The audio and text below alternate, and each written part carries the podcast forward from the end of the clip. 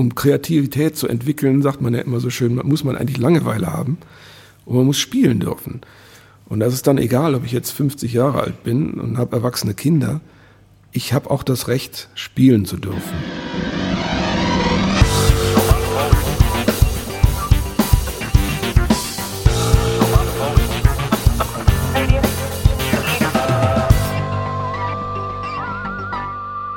Das Band, die Magnetspule läuft ja schon, unsere Magnetbandaufzeichnung läuft ja schon. Und wir sind mittendrin. Und ähm, ich, äh, ja, ich, ich gebe offen zu. Also ich habe äh, wirklich heute Nacht, äh, wenn ich wach war zwischendurch oder beim Einschlafen, mir überlegt, wie mache ich denn diese Folge heute?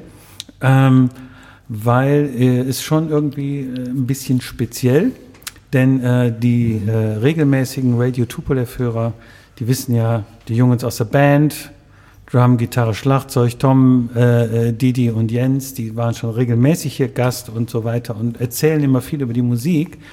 Und ähm, da wir ja immer noch keine Kamera dabei haben, äh, haben wir heute aber eben mal den Mann an der Kamera dabei, Frank Petzold, quasi, ja. äh, wie wird man es in Amerika nennen, Visual Director of Johnny Tupolev oder äh, ja. Camera Mastermind.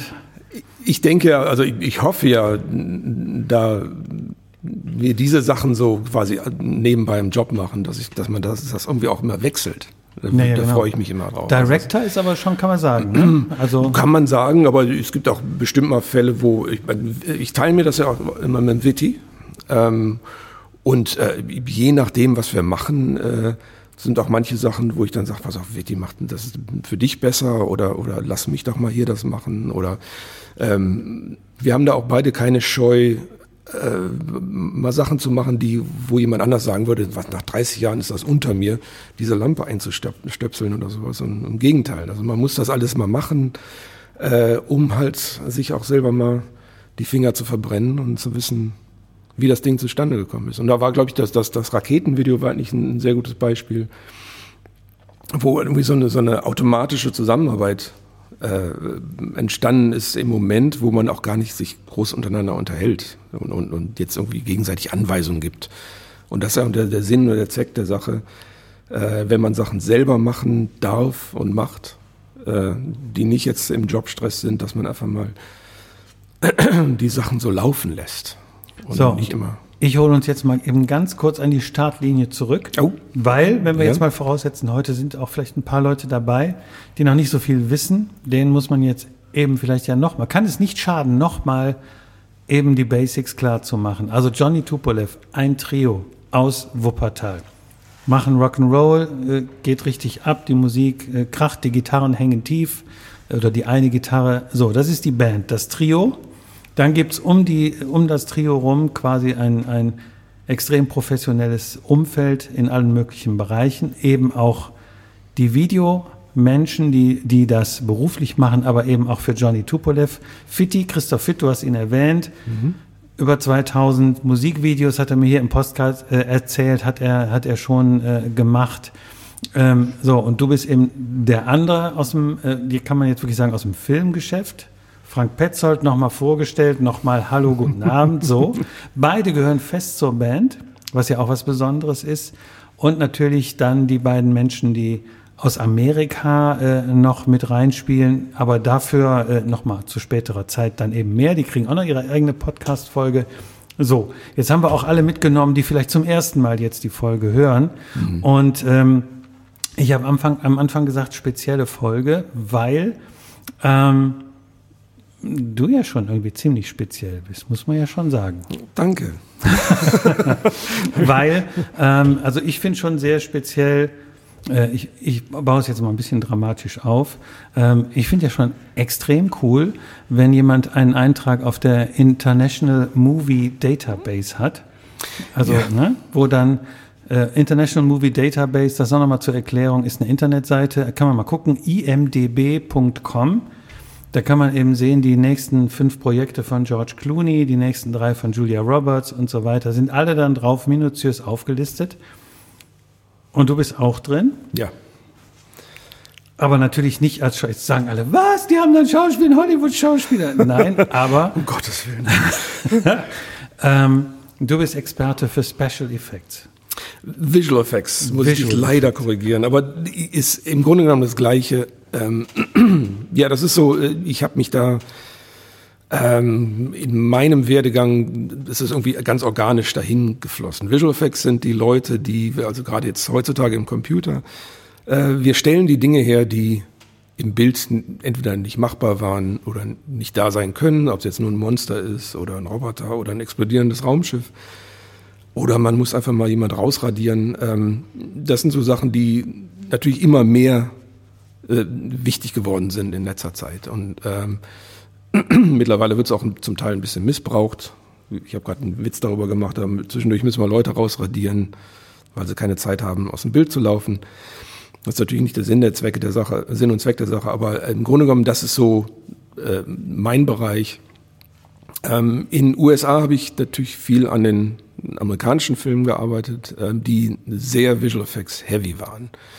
Ähm, da ging es dann natürlich auch um Monster, Interaktionen, Monster fressen Leute äh, oder äh, Autoexplosionen oder solche Sachen, die halt nicht möglich sind. Ähm, und da, um da hinzukommen, macht man eigentlich den ganzen Film- und Mediabereich automatisch durch, ob man nur will oder nicht. Ich habe selber damals in Wuppertal angefangen als Kameramann ähm, bei einer, ich glaube, heute würde man sagen Klitsche in der Bismarckstraße ähm, und habe da irgendwie, ich wollte immer was mit bewegten Bildern machen ähm, habe da angefangen, quasi als Helferlein im Hintergrund und habe mich da so entwickelt in eine Schiene, die halt auf diese Visual Effects zugelaufen ist. Und irgendwann war natürlich dann in Europa Schluss. Ähm, bin dann nach Amerika gegangen, habe da viele Sachen gemacht und ähm, dadurch quasi äh, so meinen Weg gefunden, während ich es gemacht habe. Und das war, ein, wie du schon sagtest, ist sehr speziell. Ähm, das heißt, es gab da auch keinen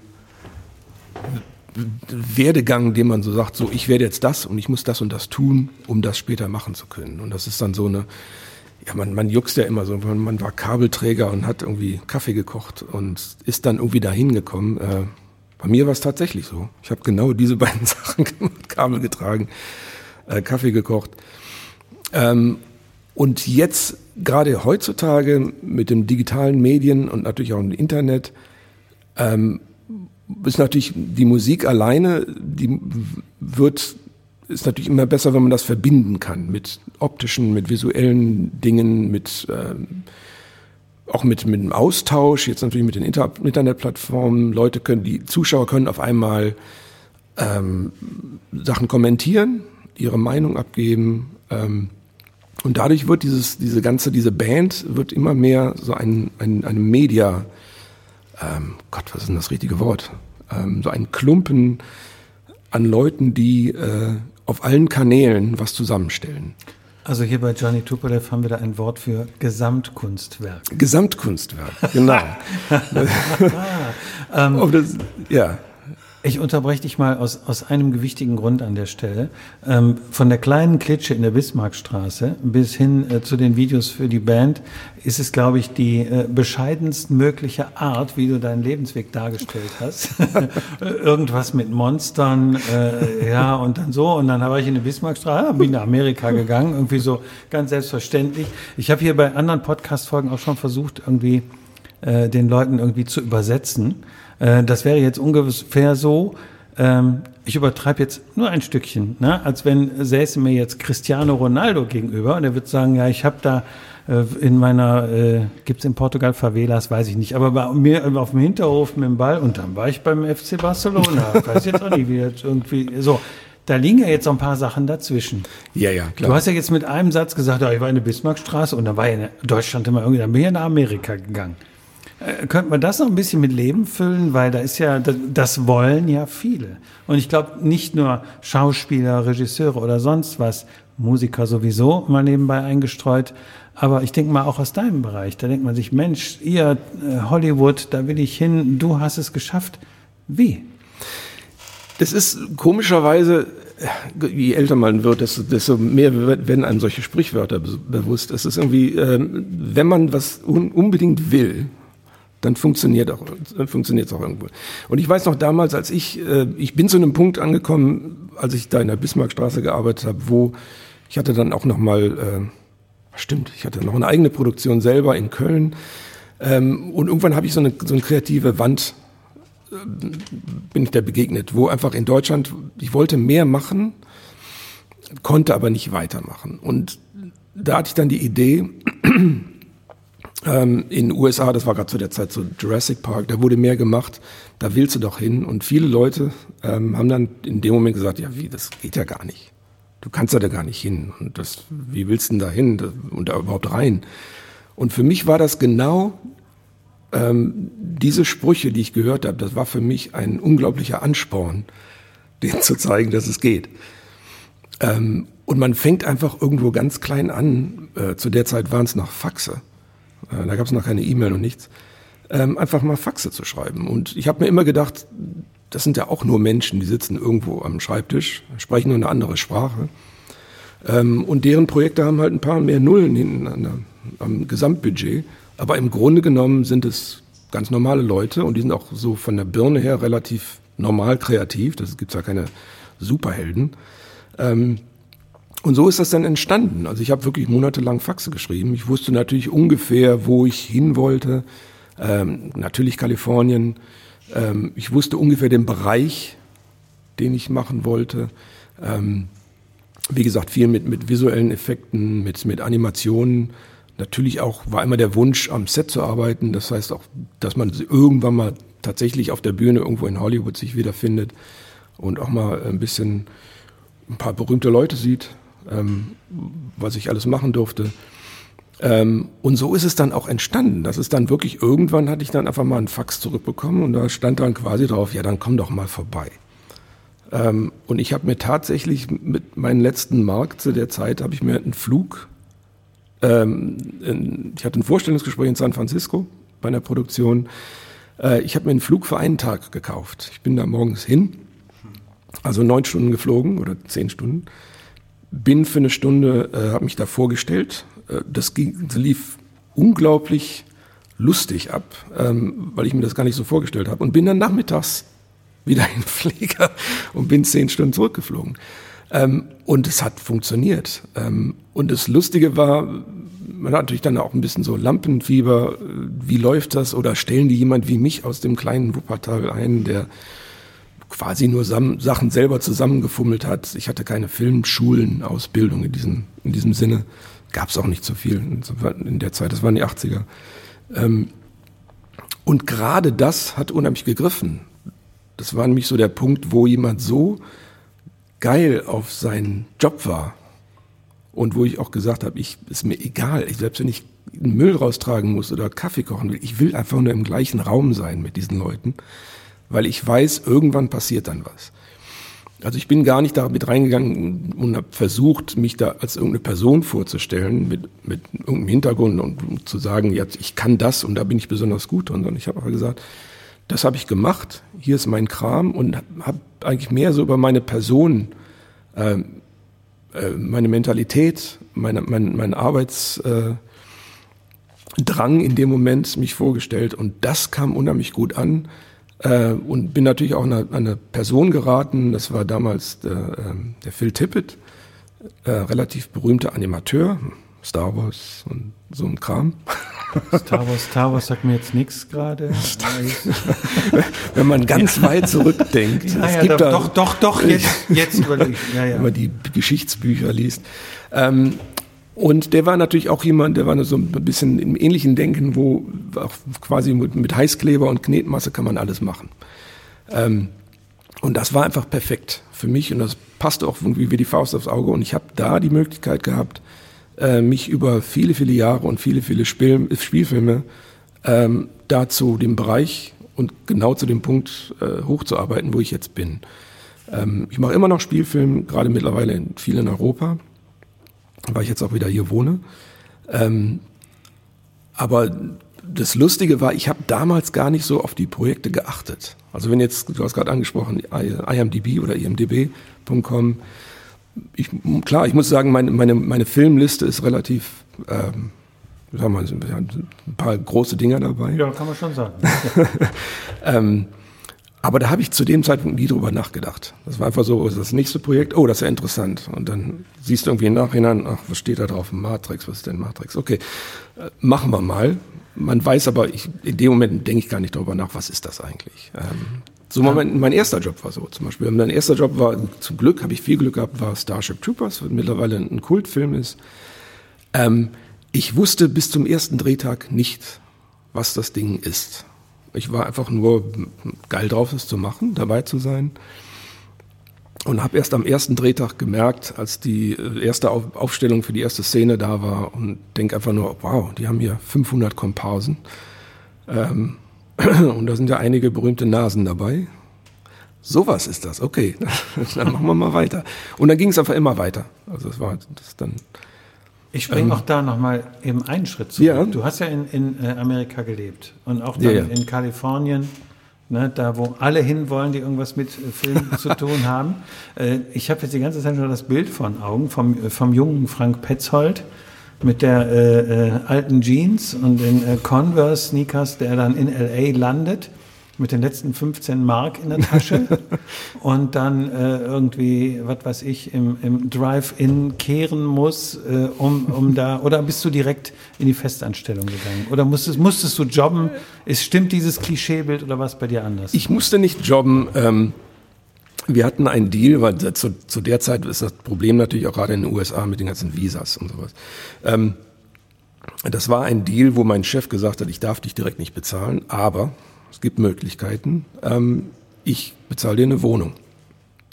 Äh, und dann habe ich erstmal die ersten sechs Monate habe ich umsonst gearbeitet, quasi umsonst, aber es war dann in, in Form einer Wohnung. Ähm, ich bin aber relativ schnell belohnt worden, indem bei jedem Projekt ich immer eine neue Möglichkeit, wurde mir eine neue Möglichkeit gegeben, mich zu beweisen. Und das ist sowas, was ich eigentlich immer gebraucht habe und immer brauche. Man muss, ich brauche jemanden, der mich in den Arsch tritt. Ähm, und ich habe generell keine Angst vor neuen äh, Herausforderungen. Im Gegenteil. Ich brauche immer was und wenn jemand sagt, nee, das geht nicht, das können wir nicht machen, dann sage ich immer, Moment mal. Ähm, und das ist, glaube ich, so der, der Antrieb gewesen. Ähm, ich habe tatsächlich, die, so die, also jetzt zu dieser Geschichte mit dem, mit dem Besen irgendwo in einem, in einem Fastfood-Restaurant, ähm, so ganz krass was nicht. Ich habe aber drei Wochen aus einem Hotel rausgelebt, ähm, was ganz lustig war. Ähm, ich hatte mir ein, mit meiner damaligen Freundin, jetzigen Frau, die Bridget, äh, wir haben uns ein, äh, einen Umzugswagen gemietet. Mit, unserem, mit einem Kram drin, also alles, was wir so hatten, äh, Klamotten, und haben den rückwärts gegen die Tür von dem Hotelzimmer geparkt.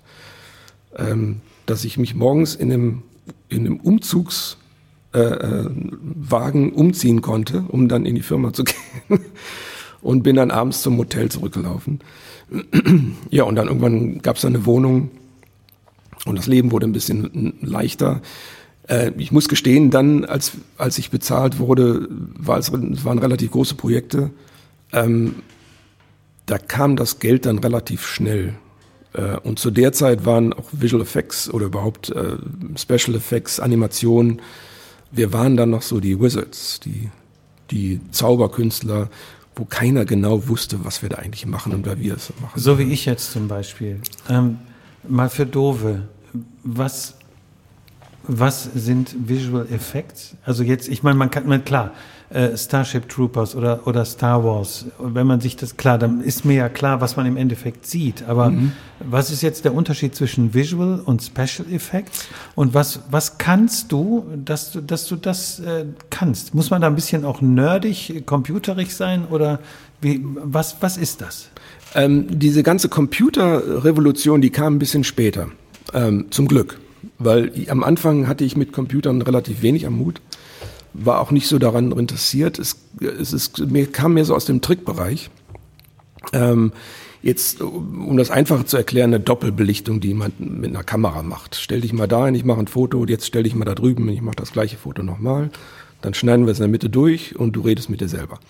Ähm, das ist zum Beispiel eine Form von Visual Effects, die zu meiner Zeit, in den ersten paar Jahren, war es wirklich noch äh, viel Bastelei, ähm, viel Innovation, die einfach mal eben, die man nicht planen konnte. Ähm, die äh, Computer kamen erst so, was ich, zwei, drei Jahre später, fingen wir mit, mit Computern an, die uns einfach die Arbeit nur abgenommen haben, ein bisschen. Aber die Denke ist bis heute noch immer die gleiche. Ich stelle mir einfach vor, ähm, was, was wäre, was könnte ich machen, wenn ich dieses Bild einfrieren könnte? Oh, dann kann ich den Typen ja nochmal verdoppeln. Ob ich da, ob mir jetzt ein Computer dabei hilft oder nicht, ähm, ist, ist eigentlich so, es ist ein Werkzeug, was, was die Sache schneller macht und auch vielseitiger. Ähm, aber man versucht eigentlich immer alles so im Kopf sich vorzustellen, wie es geht. Ähm, wie ich es dann umsetze, weiß ich nicht zu dem Zeitpunkt. Ähm, Special Effects sind Sachen, die wir am Set, am Dreh machen können.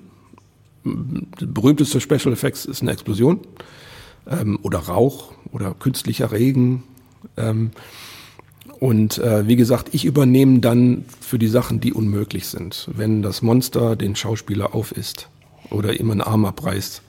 Ähm, Sachen, die einfach nicht möglich sind. Hm. Ähm, aber das Lustige ist, dass wir als Visual Effects Leute sehr eng mit den Special Effects Leuten zusammenarbeiten. Und das ist so eine Sache, die ich, die eigentlich mir immer noch am meisten Spaß macht. Also die eigentliche Nachbearbeitung später, die Sachen zu, umzusetzen im Computer, sind eigentlich fast langweilig für mich. Ich muss sie machen. Äh, was für mich immer noch am meisten Spaß macht, ist die Vorbereitung. Wie machen wir es? ist natürlich auch eine Absprache, eine Vorplanung. Da ist meistens unheimlich viel Kohle involviert, ähm, wo man natürlich auch darauf achten muss. Ähm, und dann am Dreh ähm, sich zu überlegen, ah, jetzt steht die Kamera hier, was können wir denn da machen, um diesen Effekt auszulösen oder um es interessant zu machen.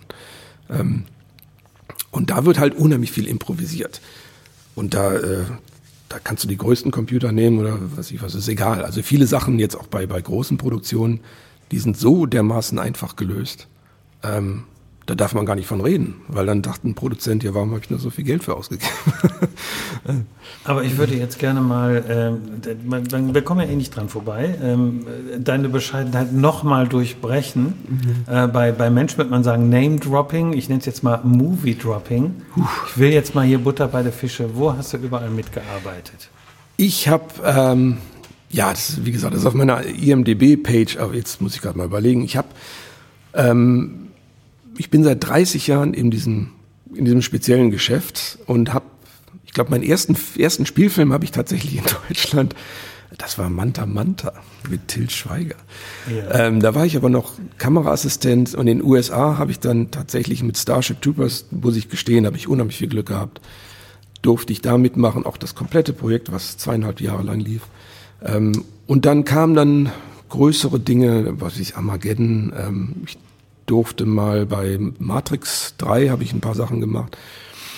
Ähm, was gibt's denn da noch? Da müsste ich mal jetzt nachgucken. Ähm, Tarzan, Herkules, ähm, eine schöne Serie habe ich für Ridley Scott zusammengebastelt. Das war ähm, The Terror. Ähm, und dann halt auch viele Komödien. Ähm, Disney hat viel damals gemacht. Ähm, mein Onkel vom Mars, Shaggy Dog. Ich kenne nur die, die englischen Titel, die deutschen weiß ich nicht. Ja. Das waren immer so Projekte, die meistens fast überlappt wurden. Also irgendwie, man geht von einem Projekt ins nächste. Und während man gerade bei dem einen schon noch fertig, muss man schon wieder unterwegs sein. Entweder in Los Angeles drehen oder auch, man ist, man ist viel unterwegs. Das ist mal die andere Sache. Bevor wir äh, nochmal äh, äh, inhaltlich nach Amerika reisen, mache ich auch hier nochmal den Sprung zurück. Mit Manta Manta hat es ja dann tatsächlich ein Heimspiel, oder? Also, weil ja. Ich, ich erinnere mich noch dran, äh, ich habe ihn ja auch irgendwann mal gesehen und als Ortskundiger ist es ja echt lustig, wenn die dann dieses Rennen fahren und äh, fahren auf der Bleiche rechts um die Kurve und kommen dann äh, in, in Vorwinkel unter der Schwebebahn wieder durch. Und das gibt es ja an vielen Etappen, wo, wo jemand aus äh, Hamburg oder so, dem wird das nie auffallen. Aber als Wuppertaler denkst ey, kann doch nicht sein, dass der hier im tiefsten Osten der Stadt, ja, da, das schlittert der um die Kurve und kommt dann in Sonnenborn wieder raus. Ja, das ist immer das Schöne beim, beim das ist immer, das finde ich immer toll beim, beim Schneiden. Also beim Film ist wirklich, ähm, man, man überlegt eigentlich, die Locations sind einem egal. Ähm, weil nur, wie, wie, du schon sagst, nur die Ortskundigen wissen Bescheid, was, was los ist. Und ähm, beim, beim Regisseur oder beim Kameramann oder auch beim, beim Schnitt, später geht es nur um, ähm, ist der von rechts nach links gekommen oder von, rechts, von links nach rechts gekommen und äh, die Kurve geht nach rechts, also müssen wir im nächsten Schnitt im Gegenschuss das Gleiche finden. Was da nur im Hintergrund ist, ist eigentlich völlig wurscht. Ähm, nur kommt natürlich heutzutage, ähm, nur weil man es kann, im Computer wird man immer pingeliger. Ähm, und dann werden dann Straßenschilder ausradiert, ähm, Himmel angepasst. Die Wolke war doch vorhin da in dem Schnitt, jetzt muss sie da sein. Das sind so Sachen, wo sich ähm, der Hitchcock wahrscheinlich im Grab umdrehen würde mhm. und sagen würde, das ist doch scheißegal, Hauptsache die Geschichte ist gut. Ähm, aber das sind so Sachen, die, äh, Gott, das ist, ist ja auch mein Brot und Butter, aber das ist so, man wird immer pingeliger. Ähm, äh, und so genau studiert auch keiner einen Film. Ähm, aber das finde ich immer lustig. Also ich auch jetzt zum Beispiel jetzt, äh, wir nennen das Anschlüsse im, im, im Schnitt. Mhm. Ähm, auch wenn man Leute tauscht oder jetzt in einem Schnitt sieht man Dwayne Johnson von vorne und sobald er sich umdreht, ist es eigentlich sein Cousin.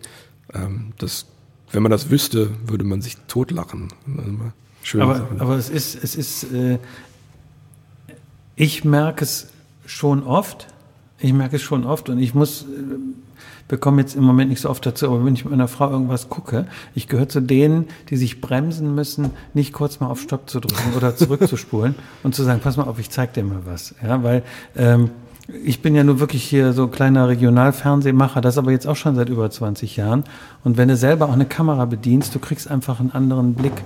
Und mhm. mir fällt schon auf, wenn ich irgendwie eine Folge von Friends sehe, und dann kommt der Umschnitt und Jennifer Aniston hat nach unten geguckt und guckt dann beim Umschnitt aber geradeaus. Ja, ja. Das ist, fällt mir schon auf und ich wünschte, ich würde es nicht sehen, weil ich hätte früher irgendwie so viel entspannter Fernsehen schauen können oder Filme. Ja. Aber das ist einfach vorbei, weil die Anschlüsse, das ist echt, echt schon wichtig. Und mir, mir fallen direkt auch so Sachen ein, wie diese berühmten, äh, äh, wie diese berühmten Sachen, dass, dass äh, bei Ben Hur ein, ein Soldat an der Seite steht, der eine Armbanduhr trägt im Römischen Reich oder ganz, äh, was ich auch immer wieder lustig finde, wenn ich sehe, bei Braveheart, die Truppe greift an in Slow-Mo und dieses, dieses Hackebeil, was einer vorne trägt oder Hellebard oder wie man es nennen will, mhm. man sieht, dass es aus Gummi ist, weil es so rumwabert. Oh ja. Das finde ich auch sensationell irgendwie. Das Problem haben wir gerade, ich, ich arbeite gerade an dem, dem Remarque-Buch ähm, Im Westen nicht Neues.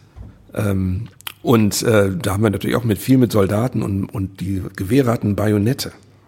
Und äh, wenn man 800 Extras oder Komparsen mit Bajonetten ausstatten muss, muss man ein bisschen auch auf Sicherheit achten. Dann benutzen die so Gummiabgüsse. Nur wenn sie dann laufen, dann schlabbern sie rum. ähm, nur das Problem ist, das fällt dann wieder auf meinen Tisch, wo ich dann Bajonette reparieren muss, weil es natürlich gut wird gemacht, aber ähm, Sinn und Zweck ist dann natürlich mein ja. Job dafür nicht. Aber das ist, das gehört dazu. Ähm, Armbanduhren wegradieren gibt's auch. Oder natürlich auch ganz berühmt der Blick in die Kamera. Ja. Man darf ja nie in die Kamera blicken, weil dann äh, bricht man ja die vierte Wand oder the fourth wall ähm, und zieht den Zuschauer mit ins Geschehen. Ähm, was natürlich viele Produktionen mittlerweile heute extra machen.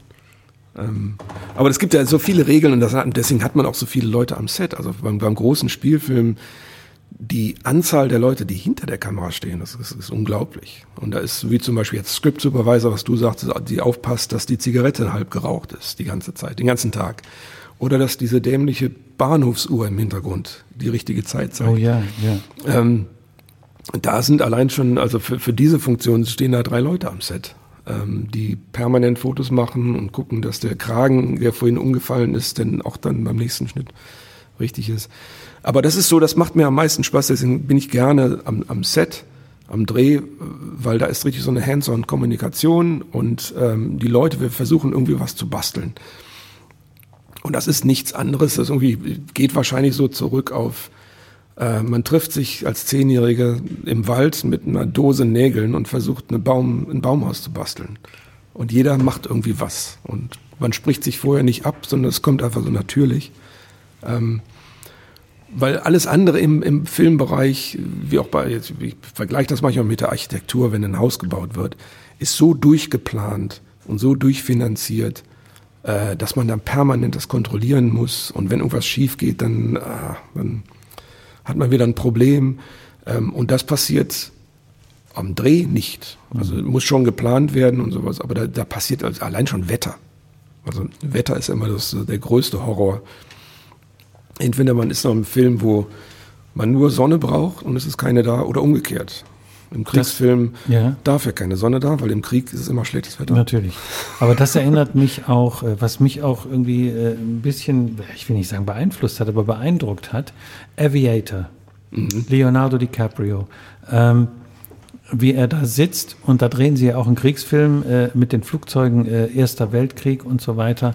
Und er lässt dann für damals Trillionen von Dollar das Ganze nochmal drehen, weil ihm nämlich auffällt, dieser strahlenblaue Himmel ist eigentlich für die, gerade im Stummfilm noch, wo das ja gespielt hat, der Film, ist das ja, äh, ist das ja gar nicht so mit Tiefe, wie wenn es ein paar Wolken am Himmel sind. Mhm. Und dann hat er ja der Legende und dem Film Aviator nach hat er ja alle dann am Set sitzen lassen zur Stummfilmzeit, bis Wolken da waren, hat die Luftschlacht dann nochmal gespielt, ja, ja. damit dann irgendwie diese Tiefe ins Bild kommt. Das ist, ja, da hat, da hat er natürlich, klar, wenn, wenn er, er hat natürlich viel Muskel, um da auch der Produktion zu sagen, das brauchen wir. Ähm, aber ist, wenn ein Drehtag eine halbe Million kostet, ist das schon natürlich immer eine schwierige Tja, Sache. Ja, ja, klar. Also das heißt, das heißt, äh, was man, was man rückschließen kann, natürlich sind hunderte von Leuten beteiligt an so einer Produktion, aber jemand wie du hat auch eine ganze Menge Verantwortung. Auf jeden Fall. Also man muss natürlich, man, man plant alles vor mit dem Regisseur und man macht im Idealfall Storyboards für alles. Ähm, die Verantwortung liegt nicht nur daran, dass man sagen, natürlich Sachen verspricht, wo man sagt, das machen wir so und so und so. Ich darf natürlich nicht später herausfinden, das geht nicht. Ähm, die andere Sache ist die Verantwortlichkeit mit dem Budget, ähm, was auch relativ eine, eine, gigantische Nummer, die mich oft nicht schlafen lässt. Ähm, aber man darf einfach nicht über die Nullen nachdenken, die hinten dran sind. Und ich rutsche dann mental immer das Komma noch ganz vorne und denke dann immer, komm, das sind doch nur 20 Euro. Ähm, weil sonst äh, wird man wahnsinnig. Und das ist immer so, so eine Sache, die, wie gesagt, wenn ich am Set bin, muss ich darüber nicht nachdenken. Wenn ich in der Nachproduktion bin äh, und ich habe mir im Kopf, äh, was ich was, 300 VFX-Schüsse erdacht oder vielleicht auch 400 und auf einmal wären es 600, dann ist es natürlich schon schwierig. Aber es ist alles lösbar. Das ist immer die, die Sache, erkennt man sowas früh genug. Ähm, manchmal nicht. Manchmal muss man mit äh, eingezogenen Schwanz dann doch wieder zur Produktion laufen und sagen, Netflix, tut mir leid, ich brauche noch ein bisschen. Ähm, oder man sagt, äh, ist es denn überhaupt so wichtig? Muss denn der Himmel ausgetauscht werden oder ist es vielleicht egal, wenn wir da eine Wolke haben und da nicht? Das ist dann deren Entscheidung. Ähm, für die Story, äh, wie gesagt, es, es, es gibt Stories, die sind so gut, es ist völlig egal. Es gibt andere Filme, die visuell mehr tragen. Äh, da gibt man sich ein bisschen mehr Mühe. Ähm, es kommt immer so ein bisschen aufs Thema an. Ähm, aber es wird, der Bereich wird immer größer, lustigerweise, ähm, weil so die Anforderungen visuell selbst in, mittlerweile in Filmen äh, äh auftauchen, die, was ich vor 15 Jahren hätte man kein, eine romantische Komödie, würde keiner über Visual Effects nachdenken. Ähm, aber mittlerweile wird auch schon drüber nachgedacht. Zum Beispiel jetzt, es kommt so auch so ein bisschen aus der Werbung. Ne? Wie perfekt kann natürlich eine Schauspielerin, die 30 Millionen kostet, natürlich geht man da an die Falten ran. Oder an den Pickel. Okay, ja. ähm, da werden natürlich auch so ein paar Sachen gemacht. Oder, oh Gott, mein Hals ist da ein bisschen zu dick. Könnte da nicht was du hast, machen? Ja, und du hast, du hast ja ganz am Anfang auch gesagt, äh, ein bisschen eine Krux ist, noch nie war so viel möglich wie heute. Man kann so extrem viel machen. Mhm. Ähm, und wenn man den Vergleich jetzt nimmt, Musik, Autotuning und was da alles möglich ist, ist, ist, man kann eine ganze Menge machen. Man kann aus jedem äh, Straßenmusiker kann man einen perfekt klingenden Musiker machen beim Film, so wie du sagst, ist es ja ähnlich. Mhm. Ähm, da droht es doch dann auch irgendwie in die falsche Richtung zu gehen, oder? Dann wird es doch fast irgendwie, wie soll man es nennen, künstlich und dann ist, ist doch nichts Natürliches mehr da. Das kann passieren, ja, ja, das kann passieren. Das ist, wir haben natürlich immer die Möglichkeit, dass wir die Sachen, also jetzt auch wie beim, beim digitalen Musikmischen, ist das ja ähnlich. Man kann natürlich immer später die Sachen immer ändern. Und das war ja lange Zeit nicht möglich. Ähm, wenn Elvis im Studio aufgenommen hat, dann haben alle zusammengespielt. Und das in Mono. Ja. Ähm, und heute macht man alles separat und dann auch mit am besten noch in feinster Qualität, die kein Mensch eigentlich hören kann. Ja. Ähm, und man kann natürlich später wieder zurückgehen. Das äh, ist, ja, es ist grob wie gesprungen. Man hat auf einmal Möglichkeiten, wo ich sagen kann, oh, ich kann aus der Gitarre doch was anderes machen. Und dann wird's besser oder interessanter. Auf der anderen Seite, ähm, wir haben da so einen Begriff, wir nennen das äh, Noodling, ähm, wo einfach, äh, darf ich Schimpfwörter benutzen? Be free. Äh, in, in der Visual Effects Industrie nennen wir das Pixel Fucking. Ähm, man nudelt einfach an bestimmten Dingen rum, die wir, wir eigentlich wissen, das ist für den Zuschauer völlig irrelevant. Ähm, aber der Filmemacher, weil natürlich ein, das ist ein Projekt, wo man zwei, zweieinhalb Jahre daran arbeitet, man will es perfekt haben. Und wenn man sich dann die Blu-ray in vier oder fünf Jahren oder in zehn Jahren anguckt, dann will ich nicht über diese Wolke stolpern. Hm. Und denke mir dann einfach, Gott, ich hatte doch die Möglichkeit, warum habe ich denn nicht was gemacht? Ähm, wenn natürlich die Story darunter leidet, dann ist es Quatsch. Ähm, also ich, ich sehe da, solche Fälle sehe ich mehr zum Beispiel in Farben. Ähm, ich bin jetzt gerade äh, aus Prag von der Farbkorrektur zurückgekommen, da haben wir sieben Tage äh, Farben korrigiert oder Szenen, die Farben korrigiert und da kann man natürlich viel mehr anrichten, indem man auf einmal alles irgendwie, man hat eine Szene, die eigentlich sehr traurig ist und äh, man merkt auf einmal, das ist viel zu bunt. Ähm, weil das ist dann direkt so eine Emotionsbasis, die man nicht erklären kann. Wenn ich jetzt irgendwie ein Objekt im Hintergrund habe, wo ich sage, ah, das ist aber komisch oder ich mag das oder ich mag es nicht, das ist eine Sache, aber äh, eine Beerdigung in Technicolor ist ein bisschen komisch. Da dreht man dann lieber dann die Farbe raus, um da einfach eine andere emotionale Basis zu haben. Oder aber man das, experimentiert. Genau. Das heißt, das heißt aber, äh, ein, ein, ein, ein, ganzes Stück weit bist du eben nicht nur ja, kann man jetzt ja auch, auch, auch ruhig mal so den Begriff nennen, Handwerker, sondern du hast auch eine künstlerische Seite ja, in ja. dem, was du tust. Ja, ja, auf jeden Fall. Das ist, das Künstlerische ist auch, das ist manifestiert sich, manifestiert sich immer so ein bisschen in, äh, die Kreativität, wie ich etwas mache. Ich kann also einen bestimmten Effekt oder, oder, ähm, ja, wie kann man das ausdrücken? Jetzt, wenn, wenn ich was Visuelles darstellen möchte, jetzt zum Beispiel eine Kreatur, eine Animation zum Beispiel, ähm, wie, wie ist die im Raum, wie kommt die in den Raum? Da kann man natürlich kreativ best ganz bestimmte Sachen sich äh, ausdenken. Oder man, man sagt zum Beispiel jetzt wie Hitchcock, ich mache Angst durch ein Dasein der Kreatur, ich sehe sie aber gar nicht. Also Hitchcocks Filme sind ja relativ gruselig gewesen. Ja, man hat man nie was gesehen. Mhm. Und das hat er ganz wunderbar gemacht. Man kann also diese Schiene fahren, kreativ das lösen. Da fällt ein Stuhl um, aber ich sehe nichts.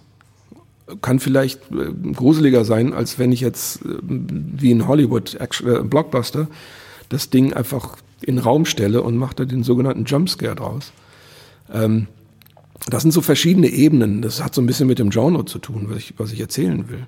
Ähm, mir gefällt natürlich lieber dieses Subtile ähm, und legt dann mehr Gewicht auf bestimmte Szenen, anstatt das dann zuzubuttern mit, mit äh, Actionschnitten, bei denen man nach einer bestimmten Zeit relativ schnell müde wird. Ähm, ich sehe das an diesen Marvel-Dingern, ähm, wo ich mittlerweile, vielleicht auch ein bisschen mit dem Alter zu tun, äh, nach 10, 15 Minuten einfach müde werde, äh, mir diese einen Sekundenschnitte anzusehen. Und irgendwann hat man ja auch so ein Peak erreicht, wo mich jetzt nichts mehr schocken kann. Ähm, und dann habe ich lieber was Ruhiges, ähm, wo ich die ganze Zeit nicht weiß, was ist es, äh, jetzt zum Thema Horror.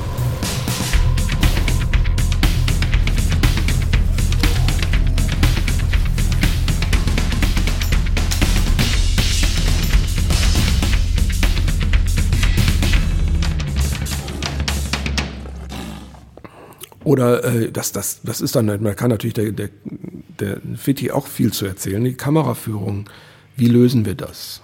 Ne, sehe ich, dass die Figur irgendwie am Boden ist? Weiß ich, wo, wo die im Raum steht? Oder vielleicht löse ich das so, dass, dass ich gar nicht weiß, wo irgendwas ist. Äh, oder wo das herkommt. Oder sehe ich einen Pistoleneinschuss, den jetzt zum Beispiel, oder äh, wir müssen viel in Visual Effects auch so Wunden machen und so ein Kram. Ähm, ist, zeige ich das bewusst, auch grausam, fliegt einem das halbe Gesicht weg oder fällt jemand einfach nur um? Ähm, und das sind so, so kreative äh, Calls, die, die man mit dem Regisseur zusammen äh, löst. Meistens wird das dann mir überlassen, äh, wo ich dann sagen kann, okay, das funktioniert sehr gut oder in, die, in diesem Thema äh, sollte man das am besten so lösen, weil dann kann man natürlich auch so eine, so eine Spannungskurve aufbauen. Mhm. Und das ist natürlich immer visuell ganz schön. Also ähm, nicht jetzt nur die Visual, Visual Effects halt äh, bildlich zu lösen, sondern auch so die, äh, die, die Kurve, wie sie sich aufbauen, was die machen. Ähm, ob man vielleicht mal einfach mal eine, einen auslässt. Und äh, ja, das sind so Sachen, die müssen immer in der Gruppe diskutiert werden. Das ist dann. Ähm, ich übernehme jetzt mal deine äh, äußerst bescheidene Sprache für folgende Frage. Ähm, äh, man munkelte ja, dass du für deine künstlerisch äh, kreativen Bemühungen auch mal äh, nominiert warst für einen nicht unbedeutenden amerikanischen Filmpreis. stimmt diese Geschichte? Das stimmt. Das ist immer, äh, man muss immer aufpassen, dass natürlich in unserem Bereich äh, man ist, man macht sowas nicht alleine. Mhm. Das ähm, sagt man in den Dankesreden. Und für alle, die es immer noch nicht begriffen haben, ja, die Rede ist, also Frank war tatsächlich mal für einen Oscar nominiert. ja. Das ist ja einmal im Leben Bucketlist, nächster Haken. Ich habe zumindest mit einem Oscar-Nominierten mal gesprochen. Ja, der, der, wir, wir nennen den Türstopper. ähm, ja klar, natürlich du musst, bist natürlich nicht immer der Einzige, sondern du wirst quasi du bist Teil einer Gruppe und deswegen werden natürlich immer die Dankesreden so lange, bevor die Musik anfängt. Hattest du sie in der und, Tasche? Was, die Dankesrede? Die Dankesrede? Nee, nee, nee, um Gottes Willen. Ich habe nie gedacht, dass es so weit kommen wird und zum Glück. Okay, aber du, warst ja nominiert. Ja, ja. Ja, aber dann, dann musst du doch die Dankesrede in der Tasche haben. Nein, man denkt sich dann was aus. Okay. Für welchen Film? Das war für Starship Troopers, waren wir nominiert und dann nochmal für Hollow Man. Also zweimal sogar. Kevin, ja, Kevin Bacon. Ähm, das war, ein, das war ein Film, der ist, ich weiß nicht, ob der in Europa untergegangen ist, aber das war ein ganz lustiger Film, auch für Paul Verhoeven, der Regisseur. Ähm, für den habe ich zweimal arbeiten dürfen. Ähm, ganz toller Regisseur. Ähm, und äh, ja, da waren das sind die, die Visual Effects, die, jeder Oscar hat ja verschiedene Kategorien. Ähm, und die Visual Effects waren da äh, sehr aufwendig, vor allem zu der Zeit. Waren solche, wir haben viele Sachen gemacht, die einfach noch nicht da gewesen sind. Das ist auch sehr lange, ist jetzt heutzutage nicht mehr so, aber sehr lange war natürlich auch der Anspruch bei Visual Effects, was zu machen, was noch nie gesehen wurde. Ähm, man konnte nicht einfach mal, also wenn jemand ein Beispiel gesagt hat, ja, so mach das doch so wie in dem Film, da, da wurde man rausgeschubst, das ging nicht. Man musste was Neues machen. Ähm, ich weiß damals bei Starship Troopers ähm, war es so, dass wir wirklich den Film auch kreativ designen mussten, um die Möglichkeiten, die, die, die technischen Möglichkeiten, was, was überhaupt möglich war. Äh, die Kreaturen, die man da sieht, die sind genau erdacht äh, zu den, was der Computer konnte zu der Zeit. Heutzutage muss man nicht so viele äh, Gedanken darüber machen. Ähm, aber diese, diese, diese großen angreifenden Arachnoiden, die sehen deswegen so aus, weil das war das Maximum, was unsere Maschinen kon konnten zu der Zeit. Ähm, und dann baut man, dann zieht man, man baut quasi das, das Haus andersrum auf. Also man, man überlegt, was kann die Maschine? Ah, die kann das. Dann müsste ich das so lösen und dann denkt man sich erst die Geschichten aus. Ähm, das haben wir in, in, verschiedenen Filmen, auch in, in, anderen Filmen noch gemacht, wo wir zum Beispiel kein Budget für großes Licht hatten. Und dann haben wir gesagt, okay, jetzt schreiben wir das Skript um. Ähm, die sind auf einem Planeten, wo es keine Sonne gibt. Wunderbar. Ist noch gruseliger geworden. Ähm, und da spielen so alle, was sind so diese, diese Meetings, die man hat. Ähm, ich bin glücklicherweise immer sehr früh involviert beim Film, also angefangen beim ersten Skript, äh, Draft. Das heißt, ich kann von vornherein direkt schon äh, irgendwie einen Alarm blasen, wenn irgendwas schwierig wird oder zu teuer oder sagen, wir sind nicht dieser Film oder ähm, das wird zu teuer, lass uns was anderes ausdenken. Ähm, und meistens wird es dann immer besser. Ähm, und der Spruch ist natürlich immer bei jemand, der, der, der ein Skript schreibt, Words are cheap. Ne? Also ich kann mal eben eine, eine ganz tolle Szene beschreiben in, in Wörtern. Nur wenn ich es dann umsetzen muss, äh, muss dann ist es dann wieder schwierig. Und dann mhm ähm, da zieht man dann schon wieder den, den, äh, den Drehbuchautor nochmal rein ins Projekt und sagt so, wie können wir hier was machen? Können wir die Szene umschreiben? Was heißt das dann für den Rest des Films? Ähm, und dann kommen natürlich dann noch die Produzenten dazu und sagen, ja, ja, aber der Film muss dann und dann fertig sein. Wir wollen zur Berlinale und nach, nach Venice und äh, nach Cannes. Ähm, das muss man alles so ein bisschen dazu denken. Das ist natürlich ein, ein, ein, Punkt, wo ich mittlerweile, das ist so, ja, so meine Hassliebe zu dem, dem Job, den ich habe. Ich mache gerne den kreativen Part. Wenn es dann um dieses Management geht, ähm, ist nicht unbedingt mein Ding, aber ich muss es machen. Bevor wir jetzt aus dem äh, vom großen Teich aus LA äh, und Hollywood zurück nach Wuppertal kommen, ähm, kann ich dir jetzt nicht ersparen. Ne? Wir haben jetzt schon Movie Dropping gemacht, Name Dropping auch. Erzähl doch mal ein paar Stars, ein paar Begegnungen. Wie sind die denn so? Das wollen wir ja alle wissen. Ah ja, Stars sind, oh Gott, wo fange ich denn mal an? ähm, ich, ja, ähm, Catherine Cedar Jones, mit der habe ich einen Kaffee getrunken. Dann gibt's den verrückten Professor aus Zurück in die Zukunft, den Christopher Lloyd. Mit dem hatte ich immer viel Spaß am Set. Ähm, äh, was hat man denn noch? Ähm, Bruce Willis müsste ja auch. Bruce Willis von Armageddon, ja. Es gibt manche Begegnungen, die sind relativ kurz. Also es gibt viele, äh, Dwayne Johnson, okay. einer meiner Lieblingsschauspieler. Ähm, es gibt viele Begegnungen, die sind relativ kurz, weil die Jungs entweder keine Zeit haben, weil sie wirklich so eng gebucht sind, dass sie von einer Szene zur nächsten laufen. Große Filme haben, da dreht man auch an drei verschiedenen Drehorten zur gleichen Zeit. Die werden wirklich nur zum, die Kamera steht, ist drehbereit, der kommt hin, macht seine Szene und haut dann direkt wieder ab. Ähm, viele Schauspieler sind natürlich beim Dreh die ganze Zeit dabei, sitzen dann auch rum. Lustigerweise sind die, die Schauspieler, die den Job schon am längsten machen, die sind immer am bodenständigsten. Ähm, das sind immer die, die, Neuen, die Newcomer, die schnell groß geworden sind, die dann, wie sagt man, Allüren haben. Mhm. ich muss meinen eigenen Trailer haben, meinen eigenen Koch.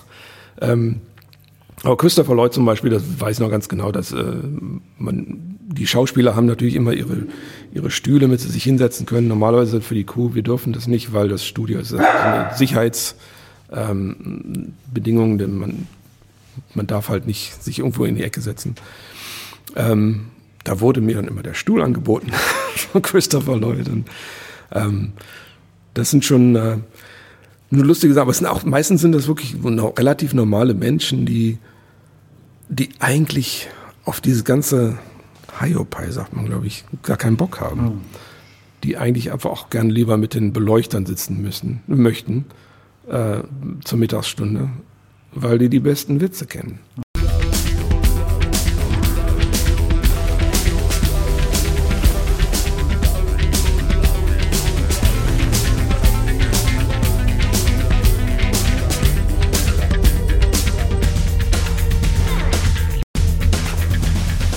Also du hast, du hast äh, Catherine Zeta-Jones genannt. Ich, ich kann mich erinnern, da hatte ich sofort wieder die Assoziation. Ich habe damals, das ist ja noch schon ein paar Jährchen her, im, in, in einem großen Kino Zorro gesehen. Mhm. Da war sie ja die weibliche Hauptrolle und da, da ist äh, irgendwie so eine, so, eine, so eine Einstellung, da ist sie so von unten gedreht, bevor sie dann, ich habe vergessen, wer die männliche Hauptrolle war, den küsst. Und da habe ich so im Kinosessel gedacht, meine Güte, das ist ja schon zu schön, das ist ja schon überirdisch, das kann man ja kaum ertragen. Ja, die war da so inszeniert, irgendwie yeah. Hammer. Und sich dann äh, vorzustellen, wie, wie, wie sagte Oma immer, die stinkt auf dem Klo, wie alle anderen auch. Ne? Das ist natürlich dann wieder echt ein Schritt irgendwie. Und ich finde, das ist, ist ja sicherlich auch interessant, die dann eben, wie du sagst, am Set kennenzulernen, nebenbei. Ja, auch ich, ich habe auch natürlich mit in meinem Job viele private äh, oder mehr, mehr Pri äh, private Begegnungen gehabt, wie zum Beispiel, ich muss, äh, wenn wir zum Beispiel berühmte Schauspieler, ähm, wir müssen digitale Stunt-Doubles nennen wir das. Wenn, wenn jetzt ähm, ein Schauspieler einen großen Stunt macht, ähm, ist es nicht manchmal, manchmal ist es nicht möglich. Dann bauen wir digitale Animationsmenschen. Dann muss ich natürlich diesem Schauspieler komplett durch fotografieren, referenzieren, scannen. Äh, und da gab es dann so lustige Momente für ähm, Stepford Wives zum Beispiel, habe ich Bette Midler und Glenn Close ähm, so in einer halben Unterwäsche scannen müssen. und da hat man dann so Momente, die auch, abgesehen vom Studio und vom Dreh, wo man natürlich sich äh, automatisch, man, man muss einen Tag zusammenarbeiten und auch Sachen machen, die ein bisschen unangenehm sind. Ähm, ich hatte eine lustige Erfahrung mit, mit Kevin Bacon gehabt. Ähm, das war für ähm, äh, Hollow Man, wo er im Film ja, unsichtbar wird und auch so eine Entwicklung durchmacht, wie er langsam unsichtbar wird. Ähm, und wir mussten für sein Computermodell, mussten wir viele, wurde, im Film wird er sehr aggressiv. Und ich brauchte halt seine aggressiven Gesichter. Und äh, wir waren, der Dreh war fertig. Ich brauchte aber noch für die Computergrafik Referenzen von, ja, von seinen Gesichtern und wie er schreit und brüllt und, und einfach böse ist.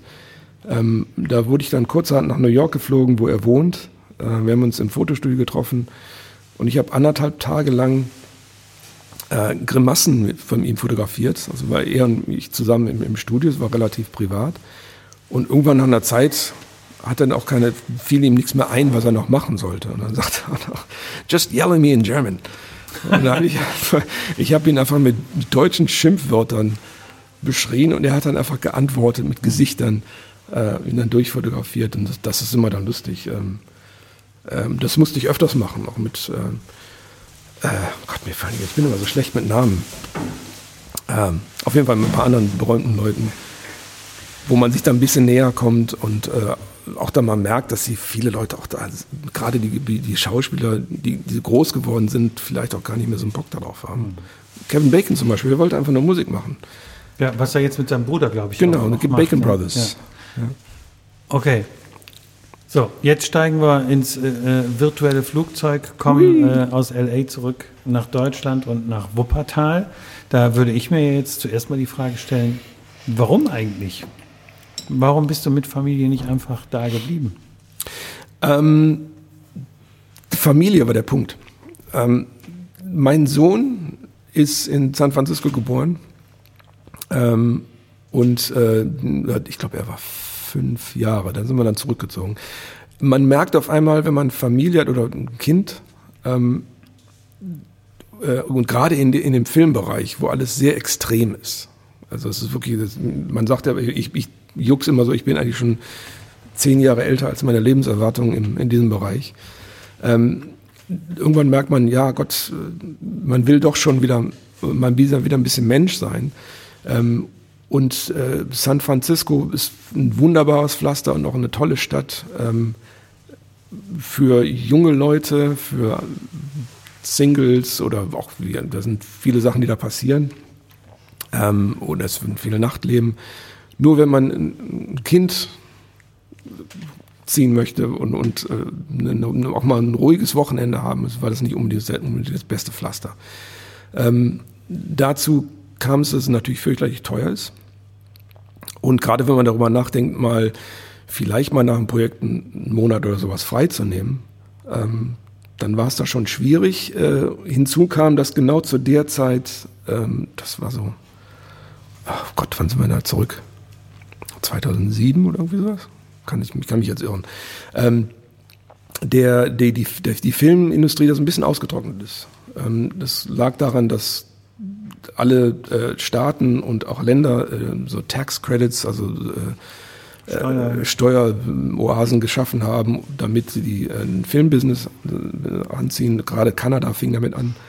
Ähm, und in Kalifornien war auf einmal nicht mehr so viel los, äh, gerade für die großen Projekte. Musstest du deine Frau überzeugen? Äh, Weil sie nein. ist Amerikanerin, ja. Ne? Mein, also meine Frau ist Amerikanerin und Kalifornien, was natürlich für, für, Wuppertal ein bisschen vom Wetter her ein bisschen schlecht aussieht. Bisschen, ja, kann man schon sagen. In, in, uh, San, also sie kommt aus San Diego, ähm, wo es eigentlich quasi das ganze Jahr über Sommer ist. Ähm, wir haben uns in Düsseldorf kennengelernt, Anfang der 90er, und äh, sie kannte schon Düsseldorf und Wuppertal, weil sie selber, selber schon da gewohnt hat, äh, rumgereist ist, äh, in Düsseldorf für die Tanzakademie gearbeitet hat. Daher war es nicht ganz so schwierig. Ähm, hinzu kommt, dass wir dass wir wussten, dass wir zurück nach Europa wollten, wussten aber nicht genau wohin. Und da war natürlich naheliegend, Gott, Filmindustrie, muss es denn jetzt unbedingt London sein oder Berlin oder München oder, oder Paris war noch eine Alternative. Ähm, und dann haben wir uns aber umgeguckt, auch wollten natürlich auch den Wunsch, dass man irgendwie vielleicht doch mal ein Haus findet und sich zumindest mal so ein paar Wurzeln schlägt. Ob jetzt dann da bleiben oder nicht, ist ja egal. Ähm, und irgendwie, wenn man dann so auf die Karte guckt, dann sieht man eigentlich, dass Wuppertal unheimlich zentral ist. ähm, und ich finde das eigentlich ganz irre. Also wenn mich jetzt, also ich, ich bin oft in, in London, äh, ich bin hier in 15, 20 Minuten am Düsseldorfer Flughafen, bin eigentlich, lande in London zur gleichen Zeit, wo ich abfliege. Das gleiche gilt für Prag, Budapest, mit dem Zug nach Paris. Ähm, und ich wohne, ich bin hier geboren, ähm, ich wohne im Westen von Wuppertal und ich, ich wohne hier quasi nur. Aber das genieße ich gerade unheimlich. Mhm. Dass wenn ich von einem Job komme, die, wie gesagt, relativ anstrengend sind ähm, und auch immer, wenn ich drehe, dann bin ich drei Monate weg. Ähm, und wenn ich dann nach Hause komme, dann bin ich wirklich zu Hause. Und dann treffe ich nicht jemand auf der Straße, der gerade ein Skript geschrieben hat oder, sondern ich bin dann wirklich und jetzt haben wir es. Wenn du nämlich hier auf der Straße bist, dann triffst du nämlich äh, den da. Den da, genau. Im Hintergrund sitzt Tom Berger von Johnny Tupolev, genau. Ähm, äh, den Ölberg nennt man ja auch das San Francisco äh, äh des Bergischen Landes, ne, wegen diese Straßen so hoch. Also vielleicht ein bisschen vom, vom, von den äh, Größen etwas anders. 2007 zurück 2060, äh, 2060, hm, super. 2016, äh, Johnny Tupolev hat sich äh, dann wieder gegründet. Ähm, du bist ja quasi auch so ein Ölbergkind, ne? wie die zwei von den drei anderen ja auch. Und daher kanntet ihr euch, oder so? Ja, ich, nicht so richtig. Also Tom und ich, wir haben uns mal kennengelernt. Wir, wir haben uns nicht richtig kennengelernt am Anfang. Ich, ich, ich habe mal einen Werbefilm, das war noch damals in dieser Klitsche, von der Bismarckstraße gedreht und habe mir den mal aus Jux später nochmal angeguckt und habe tatsächlich auf einem Bild gestoppt und habe gedacht, den kennst du doch. Und das war Tom. Das wusste ich überhaupt gar nicht. Ähm, wir haben, wann haben wir jetzt kennengelernt, Tom? War das gar nicht. Das war irgendwie bei, bei einer Party, ne? Ich würde sagen, ja. Ja, genau. Ja. Auf einer Party. Und das ist, ähm, aber das ist irgendwie, wir sind quasi, ich denke mal so in der ganzen Zeit irgendwie immer aneinander vorbeigerutscht. Mhm. Ähm, ich weiß zum Beispiel, also ja, ich, ich bin in Elberfeld geboren ähm, das war äh, 70er Jahre, alles relativ alternativ. Meine Eltern, würde ich mal sagen, die waren Hippies, kann man sagen. Äh, wir waren dann auch dann im Kinderladen, natürlich so eine Eigensinitiative gegenüber vom Katzengold. Okay. Das Haus von Peter Kowald, der auch seinen Sohn bei uns im Kinderladen hatte. Also ich bin aus dem Kowald, kenne ich noch, dann äh, die ganzen Birnen. Äh, und äh, ja, klar, also ich, ich habe am Ölberg selber nicht gewohnt. Ich habe damals in der Bayreuther Straße gewohnt. Ähm, das ist schon ein bessere Viertel, ne? Damals auch schon. Ja, bin aber dann relativ schnell nach Vorwinkel. Ähm, weil meine Eltern da ein schönes Haus gefunden haben und war dann so ein bisschen von, von der Elberfelder Szene weg. Das kam natürlich dann irgendwann alles wieder später zurück, als dann die Börse Wackeltreff hatte und das Köhlerliesel Ach, auf und äh, Pipapo. So, worüber wir sprechen müssen und dabei blenden wir ja nochmal äh, quasi jetzt ziemlich genau eine Stunde zurück, ähm, ist ja dann die, die, äh, äh, die Arbeit mit und für die Band. Mhm. Äh, ne, für Netflix im Westen nichts Neues. Also ist ja jetzt nicht so, als hättest du nicht genug zu tun und trotzdem in deiner Freizeit machst du die Videos für Johnny Tupolev mit Christoph Fitt, genannt Fitti, zusammen. Mhm. Ihr teilt euch quasi die Regie, Kameraarbeit und so weiter. Und ich habe ja auch ein paar Mal schon erlebt, wie das so ist, wenn ihr, wenn du da arbeitest. Und äh, ich habe es dem Tom und der Band auch schon mal erzählt. Mir sind bei dir immer diese äh, extrem leuchtenden Augen aufgefallen.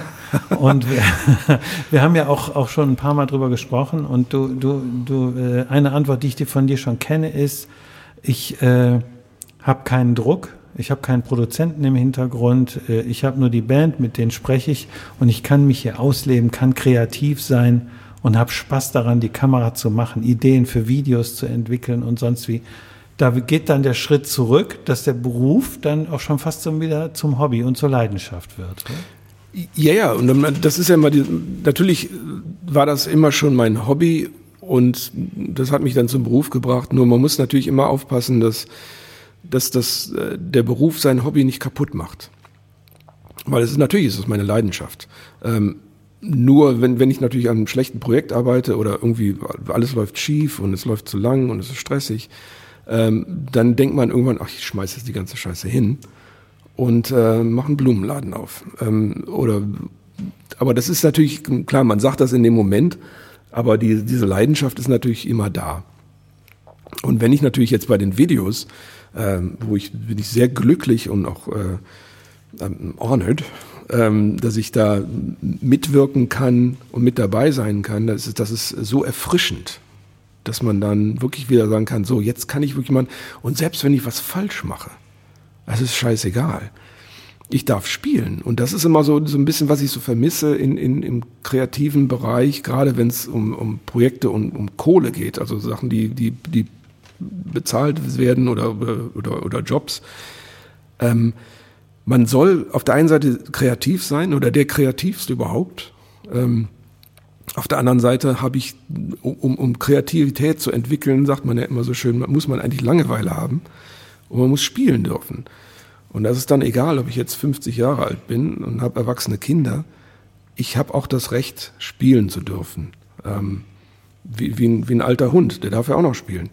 Ähm, und da, daraus kommen diese Sachen. Also wenn ich jetzt irgendwie am Strand sitze eine Stunde, mir ist langweilig und ich fange an, das, das, typische Loch in, in Sand zu buddeln und, und buddel meine Füße ein, da passiert was in der Birne.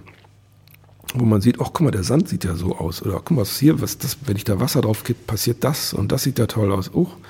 Und, äh, und das ist so ein bisschen äh, eine Sache, die ich im, im Job natürlich immer vermisse weil natürlich alles immer jede Sekunde bezahlt sein muss, ähm, wird einem diese, diese Zeit nicht gegeben.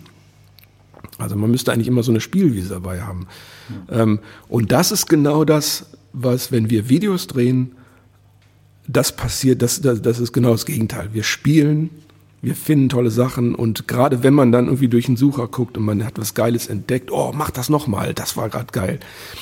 Ähm, da freue ich mir einen Ast ab. Das ist wirklich. Du hast ganz am Anfang auch äh, den Begriff einfach mal so in den Raum gestellt, das Raketenvideo. Und ja, ja. Äh, ich nutze mal eben die Gelegenheit zu sagen, also wer es noch nicht getan hat, YouTube, Johnny Tupolev oben in die Suchmaske eingeben und Desperate, dann kommt das Raketenvideo. Ist insofern auch eine gute Idee, weil mich fuchst schon seit Wochen, dass dieses Ding bei 4800 irgendwas steht und ich will endlich die 5 vorne haben. Das muss doch möglich sein. Also wer es schon mal gesehen hat, kann sich ja ruhig nach diesem Gespräch nochmal angucken.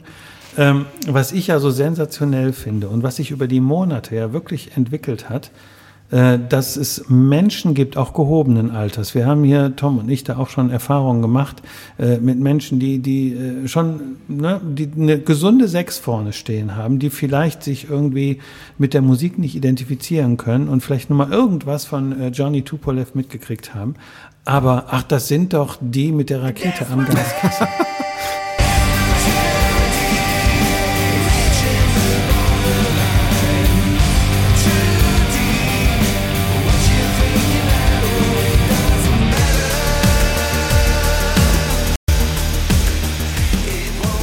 ähm, das ist, äh, das, das wird, glaube ich, für immer äh, so eine Verbindung sein, ja. weil auch, auch äh, ich, ich bin ja Kind äh, Osten der Stadt, ist, ist, ist äh, ähm, ja, mein Vater stammt aus Heckinghausen, also ich habe da auch familiäre Füße stehen, irgendwie ganz in der Nähe vom Gaskessel.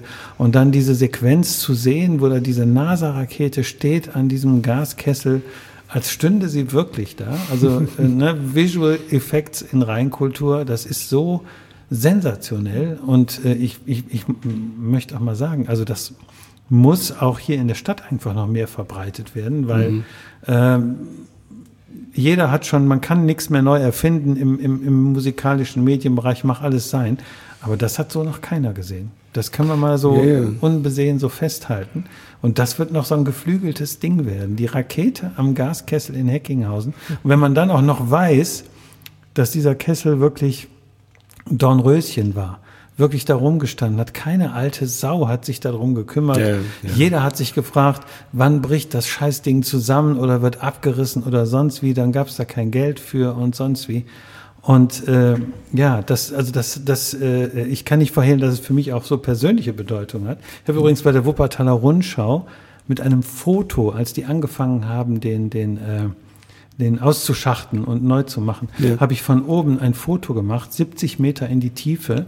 und habe äh, beim äh, Fotowettbewerb irgendwie Foto des Jahres äh, der Rundschau bin ich mit auf den Kalender gekommen mit diesem Foto. Ah, okay. Und Teile der Jury haben gesagt, das hätte eigentlich das Juryfoto, äh, das Siegerfoto sein müssen. Nur mal eben hier, ne? Ist noch nicht ganz Oscar, aber ist so passiert. Ähm, ja, aber das ist, äh, das ist, äh, also das, das, wer, wer hatte diesen Geniestreich? War die Rakete deine Idee? Ich glaube ja, ich weiß es nicht. Also wir waren da, wir haben uns die Location angeguckt. Ähm, es ging einfach darum, dass diese, die natürlich diese irre Projektion innen drin haben. Und was können wir machen? Und Tom hatte, glaube ich, die Idee, das zu benutzen, hatte die Verbindung. Und ich weiß noch, ich habe diese, wir waren da und da war diese, ja, neben dem Gaskessel ist ja diese äh, Notleiter, die da hochgeht, oder diese Treppe, diese Feuertreppe. Und äh, ich bin zwei Tage vor dem Apollo 11 Mondlandung geboren und habe natürlich auch so ein bisschen immer dieses, diese Raketen, äh, was ist, diese, diese, diese Bilder im Kopf, obwohl ich, ich bin da zu der Zeit geboren. Und das, hat, das begleitet mich mein ganzes Leben lang. Immer, jedes Mal, wenn ich irgendwas über Apollo höre, dann werde ich hellhörig. Ähm, und ich das erste, was ich gesehen habe, so, boah, das sieht aus wie diese, diese Rampe, dieses Ding hält. Äh, und dann, ich glaube, ich, ich kann mich irren, dass, aber ich glaube, da so kam diese Idee äh, zustande. Und auch von der Größe her passte das irgendwie so. Ich wollte immer mal was, irgendwas mit Raketen machen. Ähm, und äh, ja, so haben wir das dann angesponnen. Ähm, die Frage ging jetzt nur, wie, wie können wir das integrieren? Natürlich kann die da, mussten wir einen Weg finden, dass die startet, aber ohne dass sie natürlich richtig startet.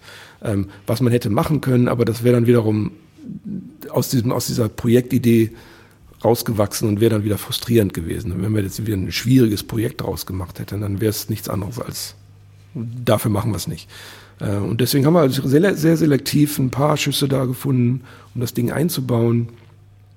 Äh, es tut seine Wirkung, man weiß, passt gut zum Thema, passt visuell wunderbar und da braucht man dann auch keine 35 Schüsse davon. Ich weiß nicht, im Endeffekt waren es, glaube ich, sechs oder sieben, äh, relativ wenig. Ähm, aber das war so eine, so, ein, so ein guter Aufhänger, wo man dann die Geschichte drum relativ schnell drum basteln konnte. Und dann kam Ton mit den Anzügen und was machen wir denn für Logos? Und dann, äh, ja, wen laden wir ein? Dann kam die Idee mit dem Jeep irgendwann. Der Jeep sollte eigentlich ein, ein Streamline Caravan sein, den wir aber leider nicht bekommen haben. Dann war es irgendwann mal ein Bullybus und irgendwann kam dieser Jeep daher, der natürlich genau wie die Faust aufs Auge passte. Ähm, und das sind dann so Momente, wo wir es dann, wo, wo, wo äh, Chris, Vitti und ich ähm, da gesehen, wir haben den Jeep gesehen, wir, Chris hat ein super geiles Licht gesetzt. Ähm, und dann fallen auf einmal Sachen ein, oh, wir brauchen noch, wenn man das dann sieht im Sucher, dann, dann kriegt man noch mehr Ideen für andere Einstellungen. Oh, ich brauche noch mal hier, wenn der bremst, dann müssen wir noch mal das Rad sehen, wie das auf dem Sand rutscht. Und dann braucht man dann eine Slow-Mo-Einstellung, wo wie am Mond äh, mit, mit weniger Schwerkraft äh, Jens Füße auf den, auf den Boden fallen, wenn er rausspringt. Und das sind dann so Sachen, die beim normalen Projekt hätte ich alles sowas planen müssen. A, weil es jeder wissen muss, was genau passiert und jemand will wissen, was kostet es, was, was ist die Zeit, wie lange brauchen wir dafür. Ähm, und bei diesen Sachen hier, äh, wir machen es einfach. Und wenn uns noch was einfällt, machen wir es halt noch. Und wenn es einen Tag länger dauert, dauert es halt einen Tag länger. Ähm, natürlich haben wir auch durch, durch Tom und die Jungs, ihr habt unheimlich viele Verbindungen. Ähm, und viele, es hat, äh, viele Leute wollen einfach mitmachen. Und dadurch haben wir natürlich unheimlich viele Helferlein, die ja. uns dann unterstützen. Und das finde ich, äh, ich meine, ich war nur jetzt bei zwei Videodrehs dabei. Das finde ich ja immer wieder auch beeindruckend, dass da äh, am Set beim Videodreh immer eine professionelle Stimmung herrscht gleichzeitig man das Gefühl hat, alle haben Spaß an dem, was sie tun. Mhm. Und dann macht man sich bewusst, es kommt, wie gesagt, ich sag's nochmal, Johnny Tupolev Desperate eingeben bei YouTube, dann kann man ein Ergebnis sehen, es gibt auch noch andere. Da hinten raus kommt was, was extrem professionell ist, was andere Bands, glaube ich, in 20 Jahren nicht auf die Beine bringen können. Mhm. Und es steckt vergleichsweise wenig bis kein Geld drin, weil alle ihre Kraft selber einbringen und Spaß haben, das zu machen. Und das ist ja schon irgendwie so ein bisschen eine Ausnahme. Also, oder? Ja, ja. Das, ich meine, es ist natürlich auch ein Zusammentreffen, dass äh, in der Band und im engen Umfeld, wo, wo ich euch äh, jetzt nenne äh, von, von der Filmabteilung, man ja wirklich sagen muss, da ist auch einfach Glück.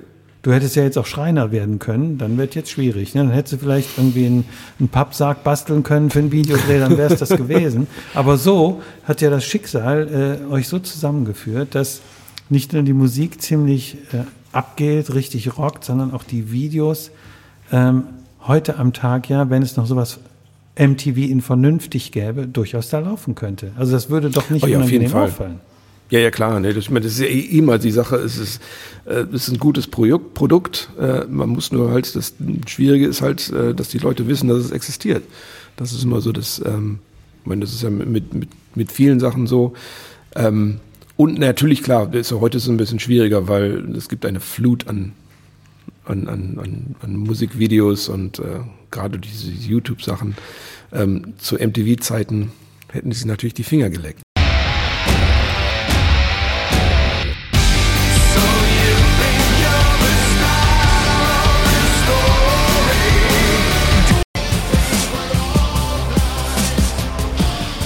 Aber das sind auch so, so ein bisschen, jeder, hatte ich vorhin schon mal gesagt, dass jeder fängt an zu spielen ein bisschen, weil wir, wir erlauben uns, dass wir alle, alle dürfen irgendwie auch mal aus ihrem Bereich raus, raustreten. Also jetzt, äh, abgesehen jetzt, like Video-Ideen Ideen zum Beispiel, die kommen von überall. Ähm, es ist ja nicht so, dass nur diese Person halt die Ideen für die Videos ausdenken kann oder, oder manchmal ist es umgekehrt, ähm, Tom und ich, wir hatten jetzt schon mal über eine neue Idee, ein supergeiles Video, nachgedacht. Ähm, das vielleicht, wo wir vielleicht das umgekehrt machen, dass ein Song speziell für das Video gemacht mhm, werden okay. muss. Ähm, auch mal eine Idee, dass man das ist immer nicht einfach jetzt sagt, ich habe den Song, was können wir dazu machen? Nee, was ist denn, wenn wir ein tolles, eine tolle Bildgeschichte-Idee haben und lass uns doch da irgendwie eine, Story, eine, eine, eine musikalische Story zu basteln. Äh, ist alles möglich. Und, Könntest du dir vorstellen, mal auch für ein Video Abstand von der Bildgewalt zu nehmen und mal was ganz Puristisches? Mit einer Kamera und ganz wenig und was dann auch ganz toll wird? Oder ist dein Ding mehr die Bildgewalt und, und die Explosion und was weiß ich? Nee, überhaupt nicht. Also ist, wie gesagt, das ist, ich muss auch, das meinte ich so vorhin mit dem der Computer, der, der jetzt in meinem Bereich natürlich läuft alles mit Computer. Es ist nie, nicht unbedingt immer notwendig.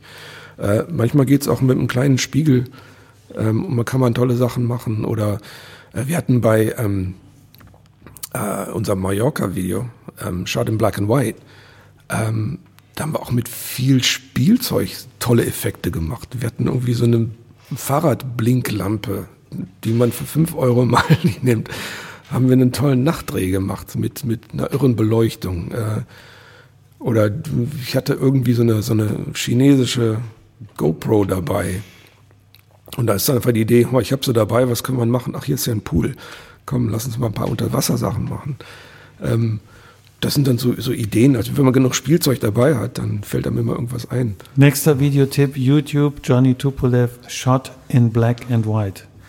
So, und in der Filmindustrie sagt man ja, gibt es ja den Begriff Cliffhanger. Mhm. Wir enden jetzt auch mit einem Cliffhanger, weil wir nämlich nicht über das sprechen, was Johnny Tupolev 2022 vorhaben. Das wird nämlich extrem, extrem und äh, ohne jetzt irgendwas zu verraten, aber was im Raum steht, ist schon eine Dimension, wo du auch mit Hollywood-Erfahrung sagen würdest, das ist schon ein dickes Ding, oder? Was da im Raum steht. Auf jeden Fall. Ich nehme auch extra Zeit frei. Habe ich mir jetzt schon im Kalender. Ich bin, äh, ich bin übrigens im Juli fertig mit meinen so, Projekten. Das wird der Hammer. Das wird der Hammer. Und mehr gibt es dazu nicht zu sagen. Macht euch auf was gefasst. Frank, uh, Petzold, vielen Dank. Dankeschön. Schönes Gespräch. Ja, war Klasse, schön hier. Das war's. Das war die aktuelle Folge Radio Tupolev, The Podcast. Jetzt trinke ich mein Bier auf. Prost.